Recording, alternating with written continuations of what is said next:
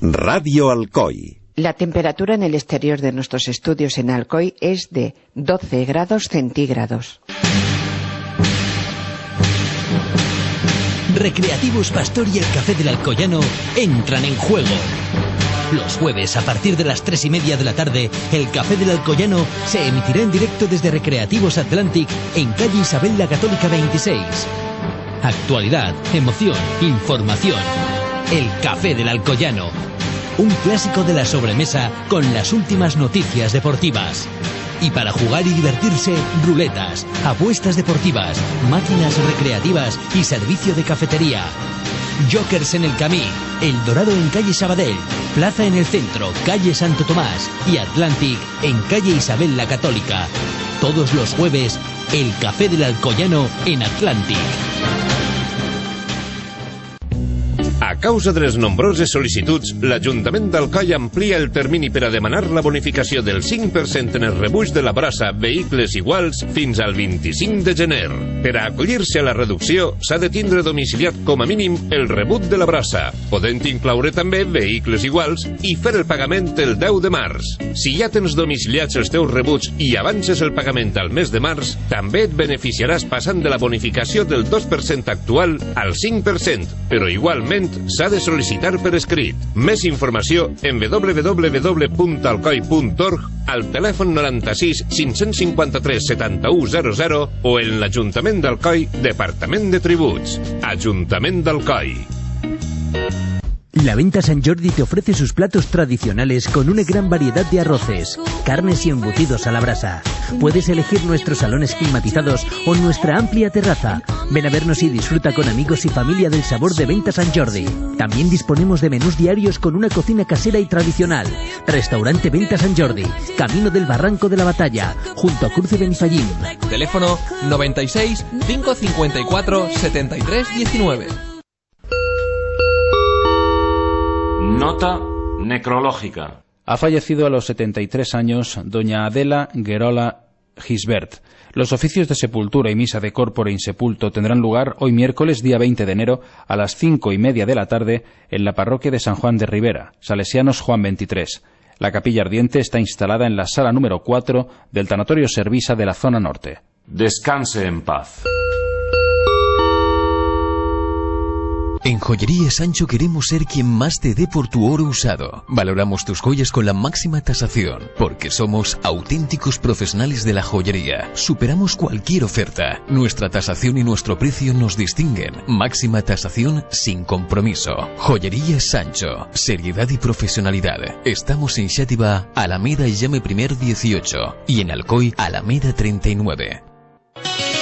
Comprueba que todo está más barato en Hiperver. Visite la sección de frutería de Hiperver y aprovechese. Ensaladas Bol de la marca Alteza de 215 gramos a 1,99 euros. También encontrará la manzana Golden a 85 céntimos de euro el kilo. Y en nuestra sección de panadería, dos barras de pan integral por tan solo 89 céntimos de euro. Los ofertones de Hiperver.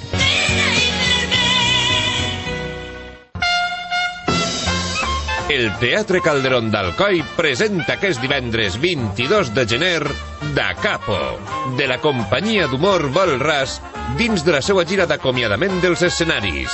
Després de 35 anys en actiu, Vol Ras vol dir adeu als seus fidels seguidors alcoians i de la comarca amb una comèdia repleta d'enginy amb John Faneca i John Segalés. Vol Ras, aquest divendres 22 de gener a les 20.30 hores al Teatre Calderón d'Alcoi, àrea de cultura de l'Ajuntament d'Alcoi. Muebles Max está de rebajas y ahorramos en efectos especiales para ofrecerte el mejor precio. En Muebles Max Descuento tienes Max Comedores de rebajas. Y tienes 24 meses sin intereses. Y tienes Max Dormitorios de rebajas. Y tienes 24 meses sin intereses. Y Max Sofás. Y tienes 24 meses sin intereses. Sí, 24 meses sin intereses. Muebles Max Descuento. Estamos en San Vicente, carretera Alicante-San Vicente frente a Entrada Universidad. Y también en Almoradí. Visítanos en maxdescuento.com. Hoy por hoy Alcoy. Lucía Gadea. Hola, ¿qué tal? Saludos a todos. 12 y 25 minutos y medio. Es miércoles 20 de enero. Agradecemos que un día más estén con nosotros, que a través de Radio Alcoy y a través de Hoy por Hoy Alcoy sigan la actualidad. En un miércoles en el que volvemos a mirar la comarca a través del espacio Arrel que acerca a todos los oyentes de Radio Alcoy la mancomunidad. Hoy vamos a tener también a los políticos en la tertulia a partir de la una y media. Esperamos hablarles hoy sí de la Liga Solidaria de Padel con uno de sus organizadores, Miguel Ángel Llorens. Y también vamos a ofrecerles la información comarcal. En nuestro tiempo de noticias comarcal tenemos poco tiempo, hoy no podemos avanzarles los titulares, pero sí que les vamos a contar que hablaremos de ese plan para fomentar el turismo dotado de 1.200.000 euros y del cual se va a beneficiar la comarca. Es el tiempo de noticias comarcales y ahora tenemos ya con nosotros a Enrique Moltó que nos ofrece también muy rápidamente el pronóstico del tiempo.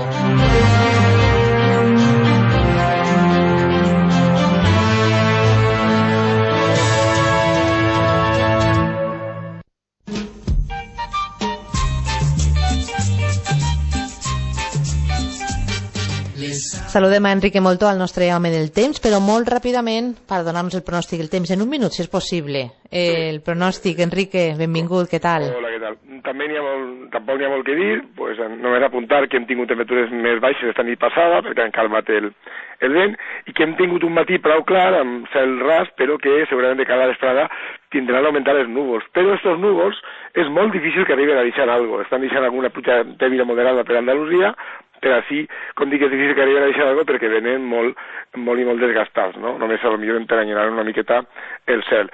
De cara als pròxims dies tampoc s'esperen grans novetats, temperatures nocturnes per davall de 5 graus en general i diurnes al voltant de 14 o 15. Tot això, a més, com dic, sense massa vent, sense núvols i, per supost, sense pluja. Dic per supost perquè, bueno, és una cosa quotidiana ja quasi es dona percebuda.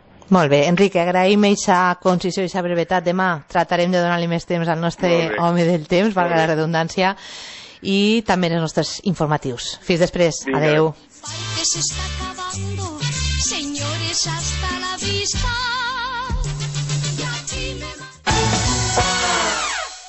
Liquidación por reforma en Vidal Tiendas Supermercados Cocentaina. Del 18 al 21 de enero, venga y aprovechese de la segunda unidad al 70% en todos los productos frescos, alimentación seca, droguería y perfumería, así como todo el bazar a mitad de precio. Estamos en el Passeig del Contat número 16, Cocentaina. Gran apertura en febrero. Te esperamos. Ahora con el plan Renove de Ventanas, deja el frío fuera. MIM, Montajes y Instalaciones al Milímetre, se ha adherido al plan aprobado por la Generalitat para renovación de ventanas. Aísla tu casa térmica y acústicamente con MIM, Montajes y Instalaciones al Milímetre. Ven e infórmate más ampliamente en MIM, Avinguda País Valencià 108, Cocentaina. Teléfono 96 559 3649. Visita nuestra página www.almilímetre.com.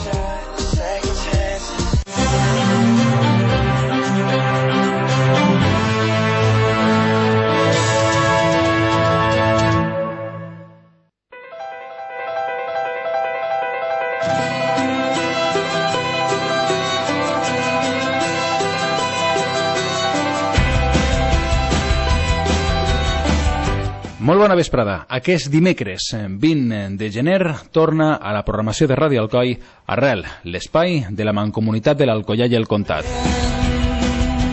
En primer lloc, cal agrair la confiança de la Mancomunitat en aquesta emissora per tal que es convertisca en instrument de comunicació per tal de transmetre tot allò que genera la Mancomunitat.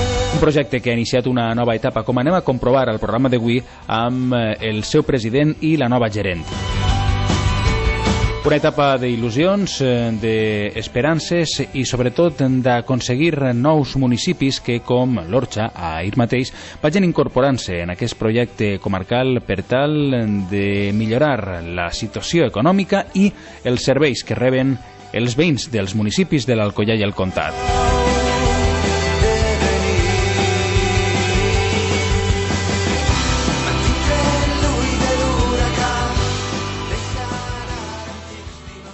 Obrim nova etapa a Arrel i obri també una nova etapa la Mancomunitat de Municipis de l'Alcoyà i el Comtat, presidida per Manuel Gomícia. Molt bona vesprada. Bona vesprada. I que té com a gerent a Mariona Carbonell. Molt bona vesprada. Bona vesprada. Bueno, en primer lloc, enhorabona per les eh, designacions eh, en aquesta nova etapa que naix amb quins objectius? a veure, naix en una il·lusió més que res, no? en, en la voluntat i en la il·lusió de, de, de primer, continuar la tasca que s'ha fet anteriorment i, i després intentar millorar els serveis eh, que tenim que donar a la resta de municipis.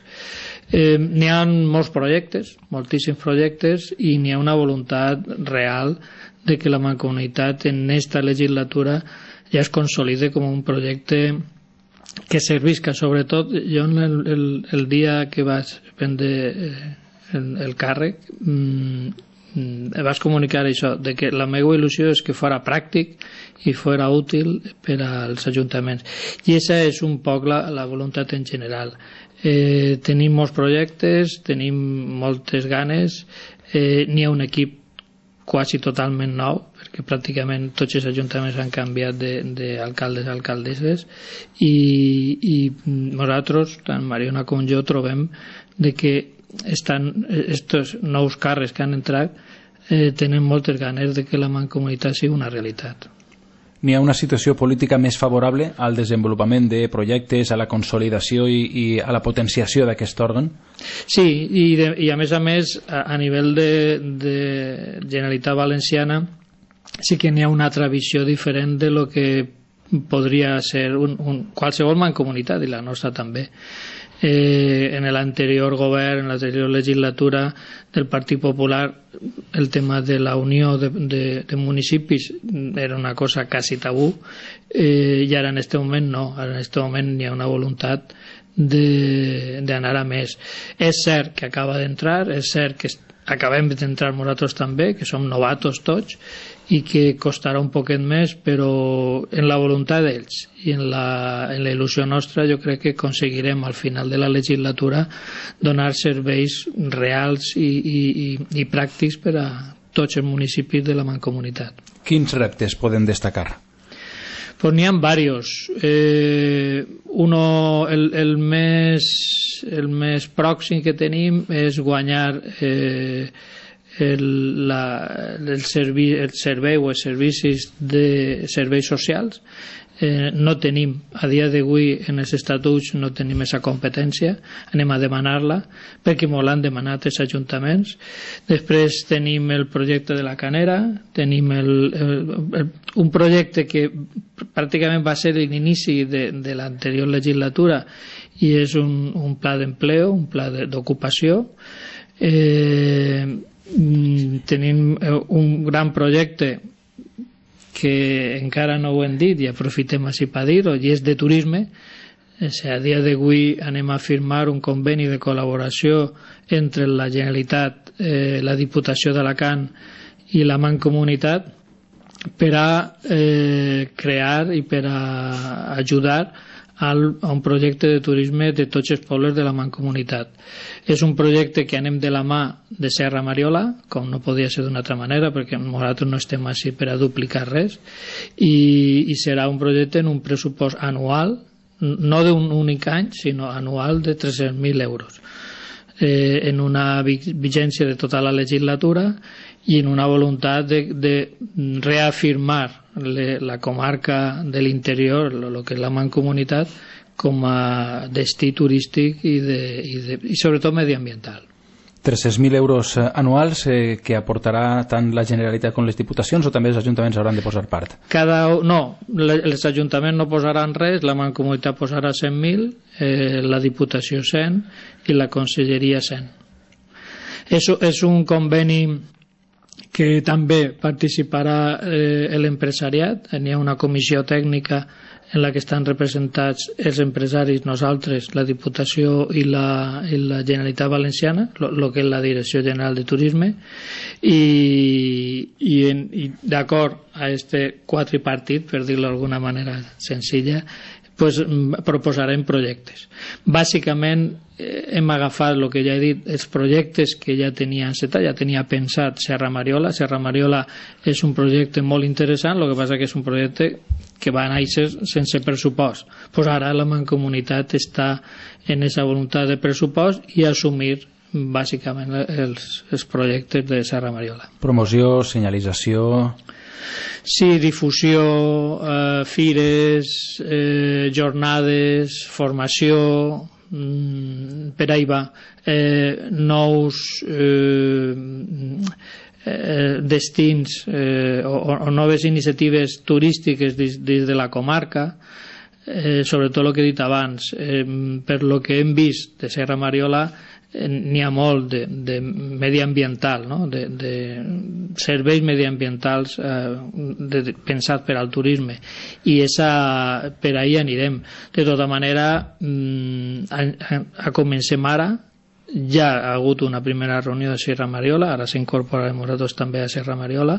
I, i no pararem ahir perquè clar, en 300.000 euros anuals donar per a fer inicialment un, un pla estratègic però després per a fer accions molt concretes que puguen realment servir per a la dinamització de, de les comarques, d'esta comarca, d'esta mancomunitat en tema de turisme. Estem parlant al cloure la legislatura d'una inversió en matèria turística de 1.200.000 euros que eh, amb una planificació a llarg plaç i comptant amb tot aquest volum és una quantitat molt important. És molt, és molt. Nosaltres, la veritat que hem tingut la sort de que la Conselleria, la Generalitat, eh, pensara en nosaltres perquè aquest és un projecte que en cada província han designat a tres mancomunitats i una som nosaltres per tant, estem encantats de que hagi sigut una la mancomunitat de l'Alcoia del Comtat i, i és un projecte molt, molt interessant. Eh, si estàvem parlant fa un momentet d'esta de, voluntat d'anar a més, de donar més serveis,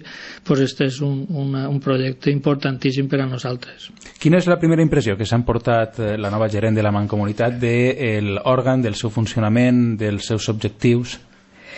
Bueno, pues la primera impressió és bona perquè, com bé dir Manolo, pues, eh, hem, és un repte per a nosaltres, o per almenys per a mi personalment.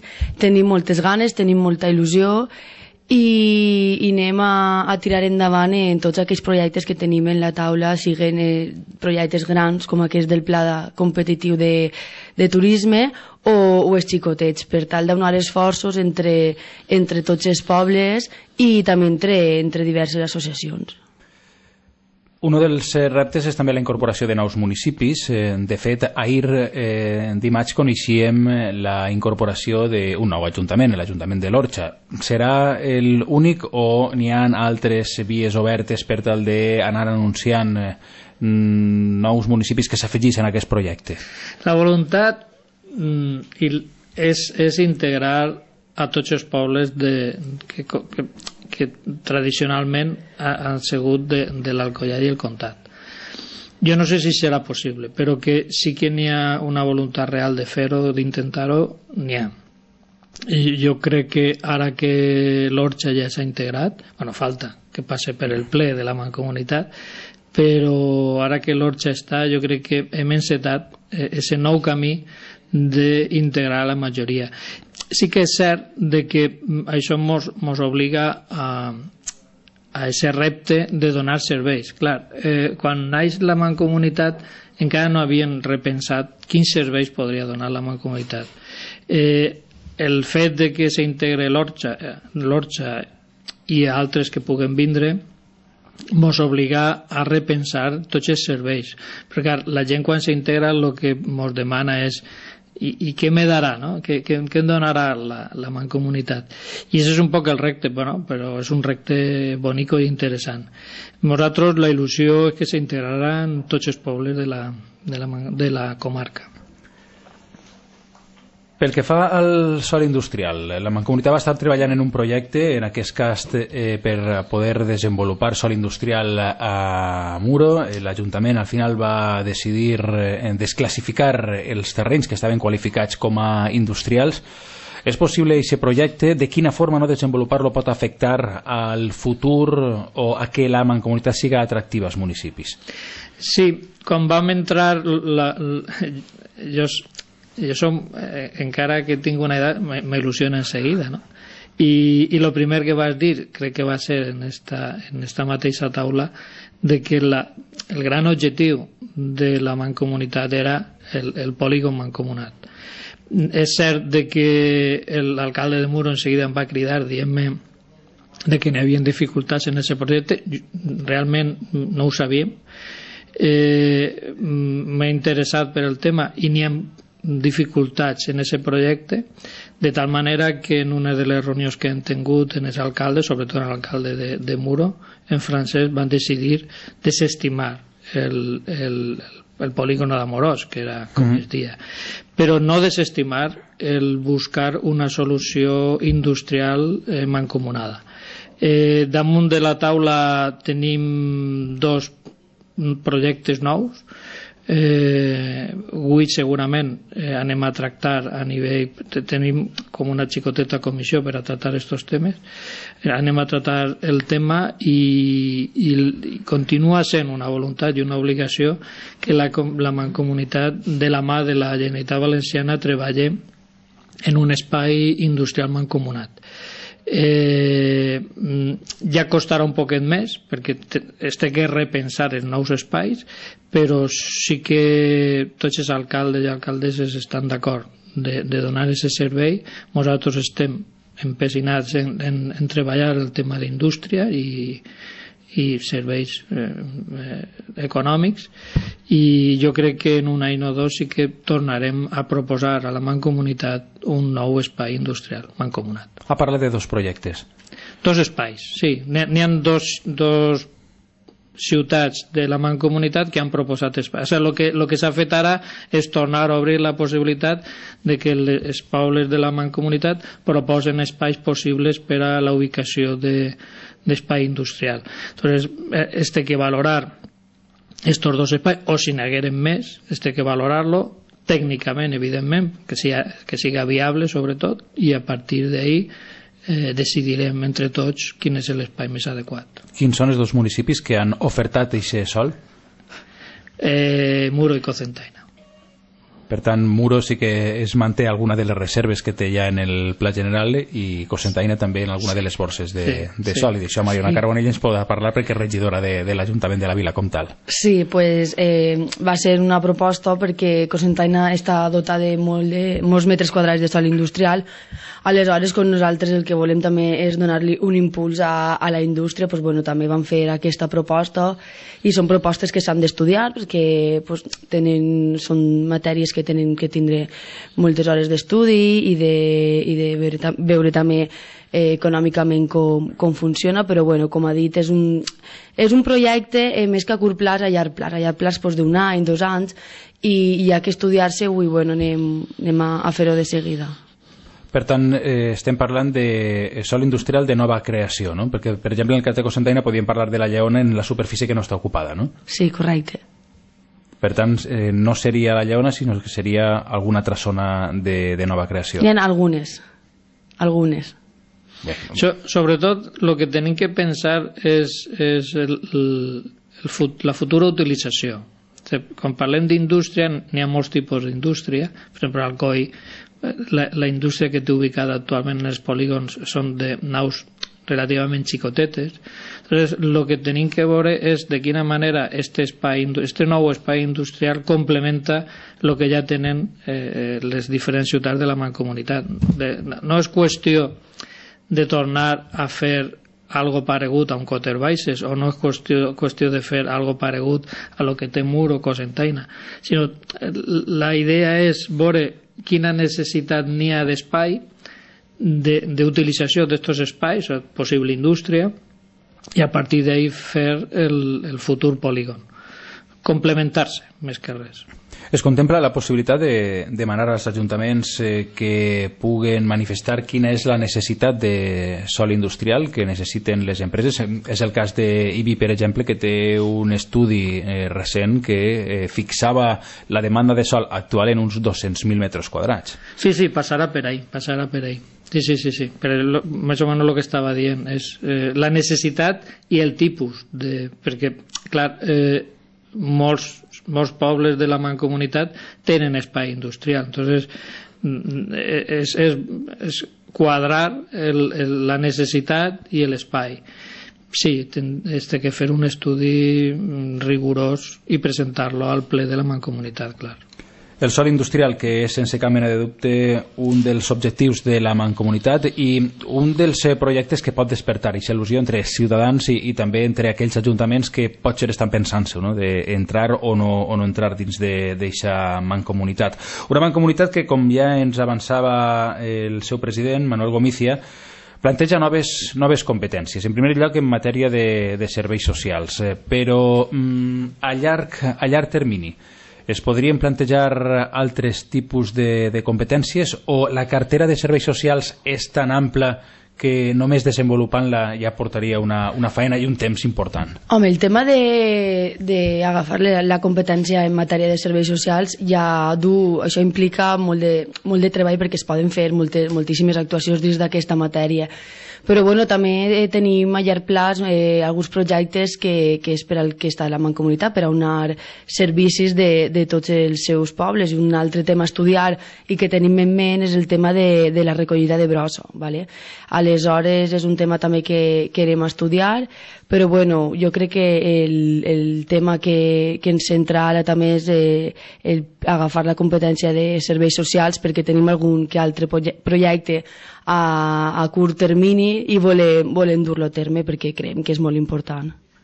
Estarem pendents, com no, d'aquesta ampliació de competències. Mm, no cap eh, dubte que un dels grans èxits de la gestió de la mancomunitat en els últims anys ha estat la posada en marxa de plans d'ocupació, que de fet eh, justificaven que els municipis més xicotets en una molt xicoteta aportació pogueren tindre empleat i, i traure de, de l'atur a una persona durant 3, 4 o 6, o 6 mesos.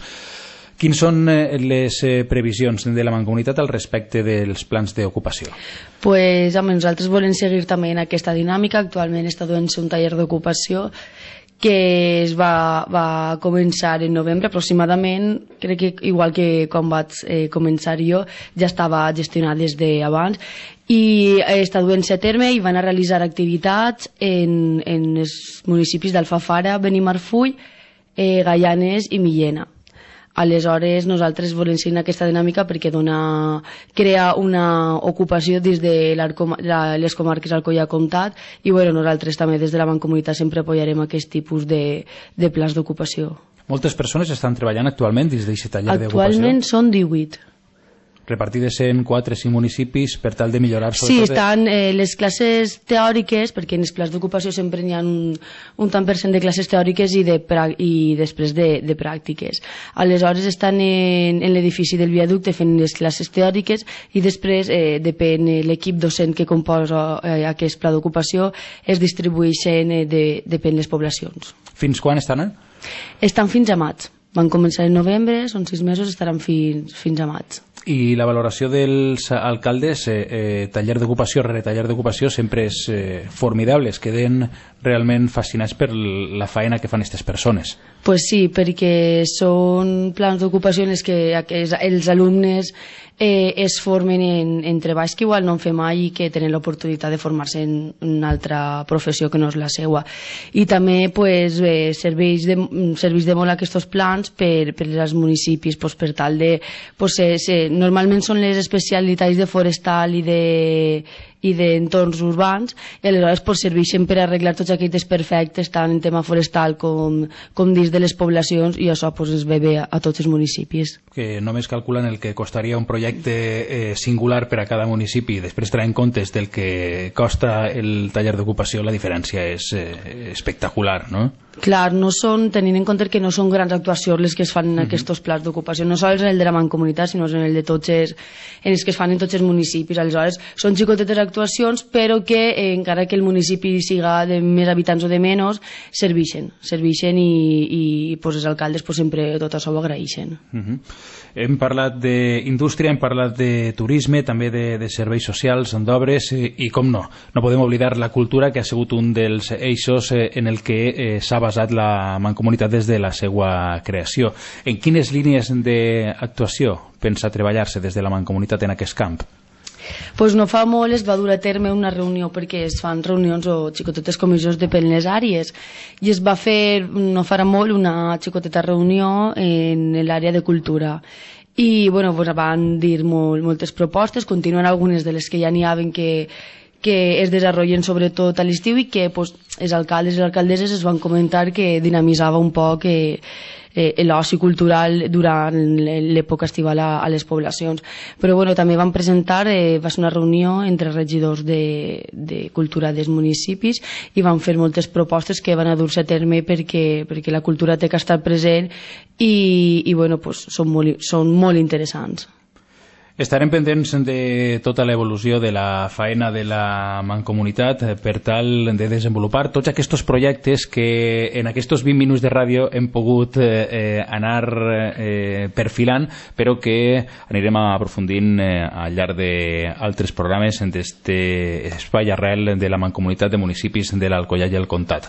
Manuel Gomícia, president, Mariona Carbonell, enhorabona, insistim, moltíssimes gràcies i sobretot molta sort en la gestió de la Mancomunitat. Gràcies. Gràcies a vosaltres. Gràcies,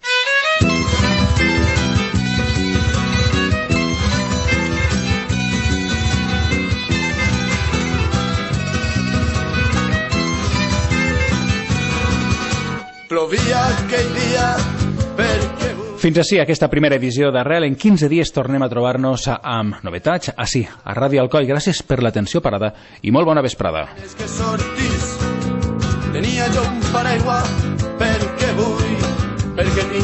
tinc ganes de tenir. Vaig dir-li de tapar-la perquè vull. Este dijous, a la una i mitja en Amagatalls de la festa, comptarem amb organitzadors, coordinadors i patrocinadors per a presentar les bases del concurs radiofònic en la seva 28 edició de Alcoi Fester 2016. Passat els Nadals comença la venda de cadires per a les properes festes de moros i cristians i per això hem requerit la presència d'Alberto Rivas, ell és ponente de sillas i enceres de l'Associació de Sant Jordi. Alberto, bienvenido, benvingut, què tal? Bon dia. Bueno, este dilluns ha començat la, la venta de cadires, la campanya de venta de cadires, ¿no? Correcte, este dilluns.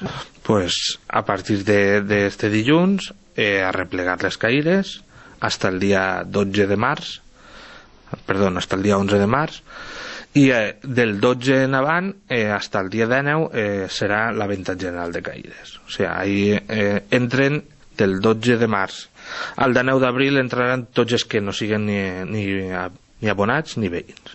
Pues l'horari horari d'oficina del casal pues des de les 9 del matí hasta, hasta la 1 i després des de les 4 hasta, hasta les 8 o 7 de la nit per ahir i això en, en, de dilluns a, a divendres. I després el dia 12 que és, és el dia extraordinari que comencem la venda general que serà dissabte de matí.